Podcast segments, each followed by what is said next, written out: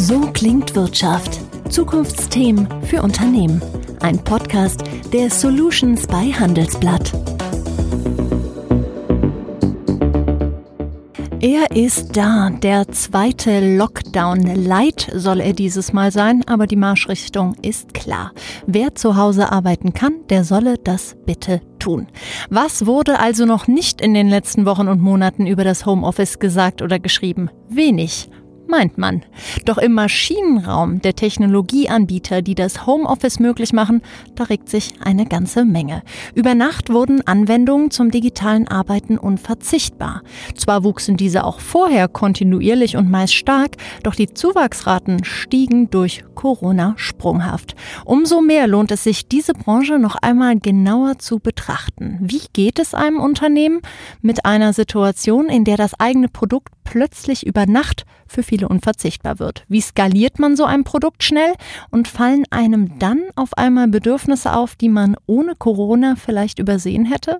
Hat so ein Unternehmen vielleicht sogar die Zauberformel für das erfolgreiche Homeoffice gefunden? Wir finden es raus. Mein Name ist Jessica Springfeld und ich freue mich wahnsinnig, dieses Thema einmal von hinten aufzurollen.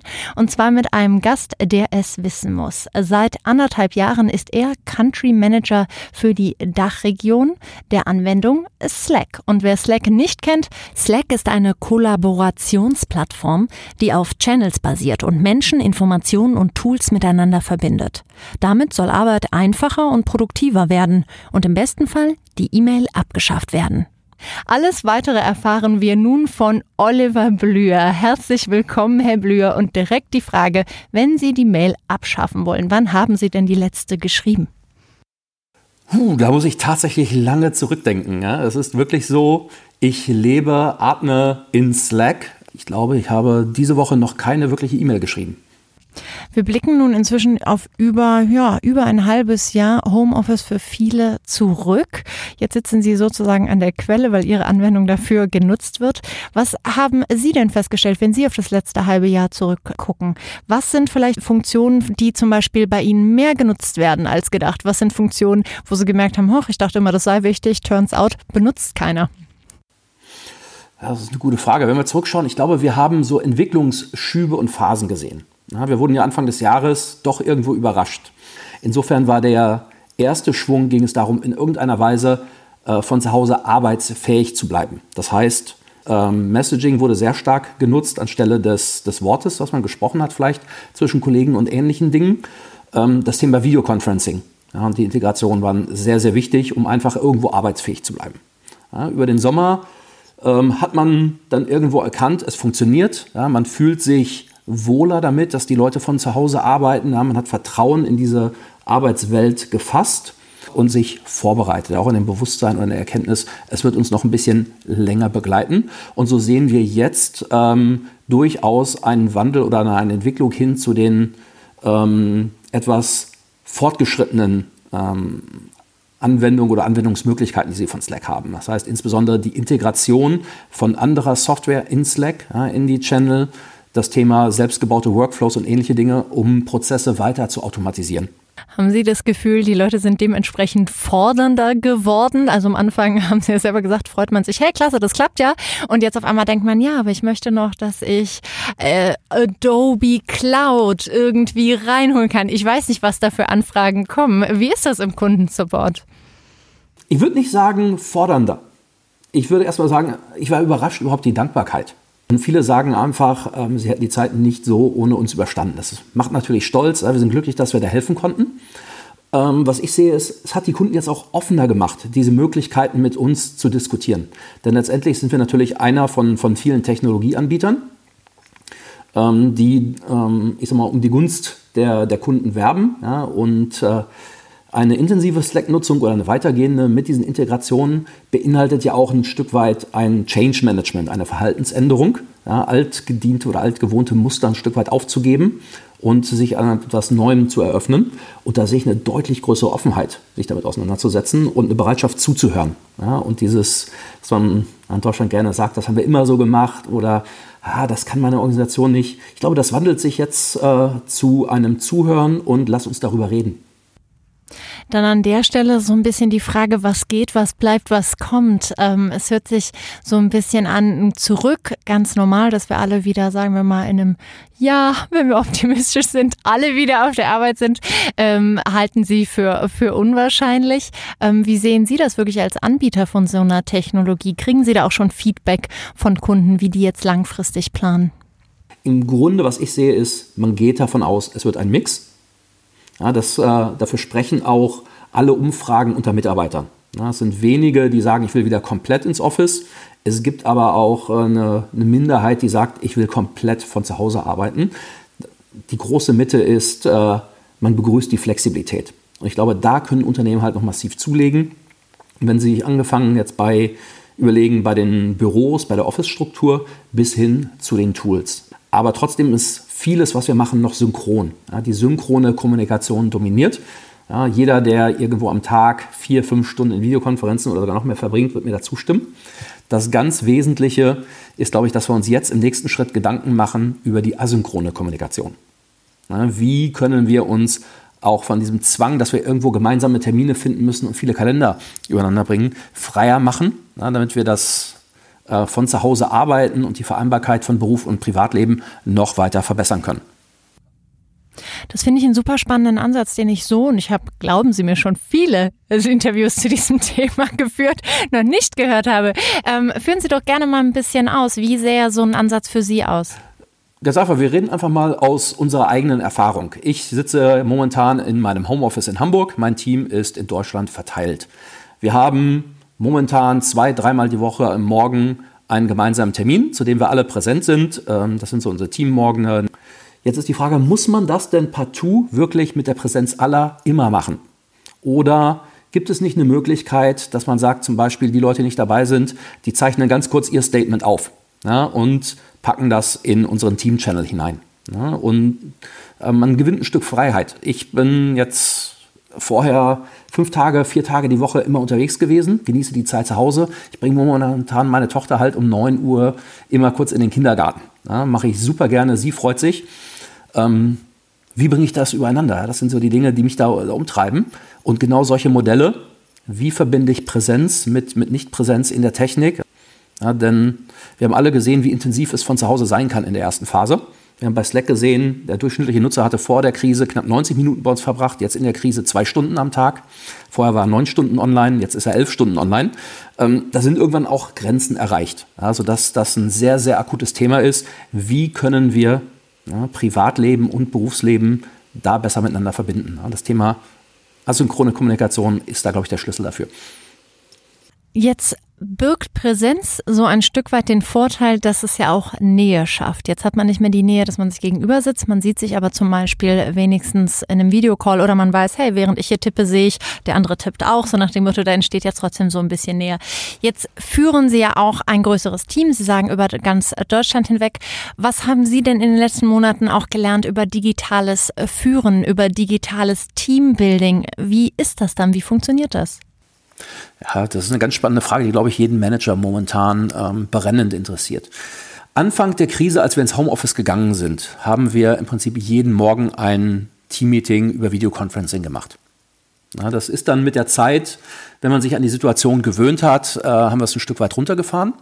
Jetzt haben wir einen Mix. Äh, wir sprechen in Präsenz zweimal die Woche miteinander. Wir haben aber in regelmäßigen Abständen auch noch unser Feierabendbier oder eine gemeinsame Aktivität, die wir online machen. Ja, neulich Abend haben wir eine App entdeckt, äh, die hat mich so an meine Kindheit, an die Montagsmaler erinnert, ja, wo einer gemalt hat, alle haben geraten und eingetippt. Diese Dinge, also man muss das, das Leben irgendwo gestalten. Ja? Und das Team zusammenhalten, ein bisschen Spaß zusammen haben, Erfolge feiern ähm, und wie gesagt, so einen, einen Mittelweg finden. Ich habe jetzt auch in der Phase sehr viele Leute komplett remote eingestellt und ongeboardet. Auch da muss man die Antennen aufspannen ja, und aufpassen und dichter an den Leuten dran sein, dass sie sich wohlfühlen, dass sie ankommen, dass sie die Ressourcen zur Verfügung haben, um sich einzuarbeiten, dass die Leute für sie da sind. Ja, es ist ein, ist ein Mix, es ist harte Arbeit ja, und man muss offen sein, auch mal Dinge ausprobieren. Und sich auch ein Stück weit persönlich öffnen. Wir haben zum Beispiel mal eine Raterunde gemacht. Jeder hat sein äh, Lieblingslied äh, vorher einem Kollegen genannt, der hat die, die Songs dann zusammengeschnitten, ähm, angespielt und wir haben geraten wieder, um uns kennenzulernen. Ja? Oder mit Fotos geraten, jeder hat ein Foto von einem Element zu Hause gemacht, was ihm irgendetwas bedeutet. Und wir haben dann auch wieder geraten, wer ist es, und dann gibt es eine Geschichte dazu. Ja, also solche Elemente miteinander zu verbinden, um wirklich das Berufsleben professionell weiterführen zu können, aber doch irgendwo sich auch miteinander kennenzulernen, auszutauschen. Ähm, das gehört auch mit dazu, da die, die Foren zu schaffen und die Bereitschaft und da als äh, Führungskraft auch voranzugehen. Ich bin auf jeden Fall begeistert von der Kreativität, das sage ich an dieser Stelle ganz ehrlich. Ähm, wenn Sie sagen, Sie haben viel ähm, äh, Kontakt ähm, mit Kunden, was sind denn Erfolgsgeschichten, die Sie in den letzten Wochen und Monaten gehört und erlebt haben? Also ähm, die Erfolgsgeschichten. Ich habe gesehen, so in der Krise ein äh, privater Krankenversicherer, ein sehr, sehr traditionsbewusstes Unternehmen. Homeoffice war zu der Zeit, ich will nicht sagen verpönt, aber man hat es zumindest nicht gemacht. Es war sehr, sehr stark eine Präsenzkultur. Die haben es mit Slack innerhalb von zwei Wochen geschafft, ähm, knapp 1000 Leute aus dem Büro ins Homeoffice zu verlagern. Ähm, andere Erfolgsgeschichte, Jägermeister. Ja, ich glaube, seit 200 Jahren existent, ähm, hat vor der Krise E-Mail wirklich als Change-Ansatz durch Slack abgelöst und waren genau zu, äh, zu Beginn der, der Pandemie bzw. des ersten Lockdowns ähm, so weit, dass sie es ausgerollt hatten, dass sie ihre Mitarbeiter geschult hatten, sich daran gewöhnt hatten und waren damit fully up and running. Also gibt es viele, viele Geschichten im, im Kleinen und im Großen. Na, Im Großen ähm, da sind so Firmen jetzt dabei wie, wie Amazon, die jetzt mit in kurzer Zeit mit 400.000 Leuten auf Slack ähm, gewechselt ist. Ja, um da besser aufgestellt zu sein. Ne? Also da, die Bandbreite ist ganz enorm dessen, was Kunden gemacht haben. Ich bin immer wieder begeistert, im Sinne zu sehen, wie schnell es eigentlich möglich ist, man tut sich ja immer schwer, wenn jemand sagt, du profitierst doch von der Krise, aber dann formuliere ich das mal vorsichtig ein bisschen um. Das Wachstum hat sich wahrscheinlich für Slack im letzten halben Jahr doch sicher beschleunigt, oder? Wir haben uns natürlich im ersten halben Jahr ähm, eines erheblichen Kundenzuwachses erfreut. Die Anzahl der zahlenden Kunden ist mit über 80 Prozent gewachsen. Das hat sich in einem Umsatzwachstum von rund 44 Prozent im ersten Halbjahr uns niedergeschlagen.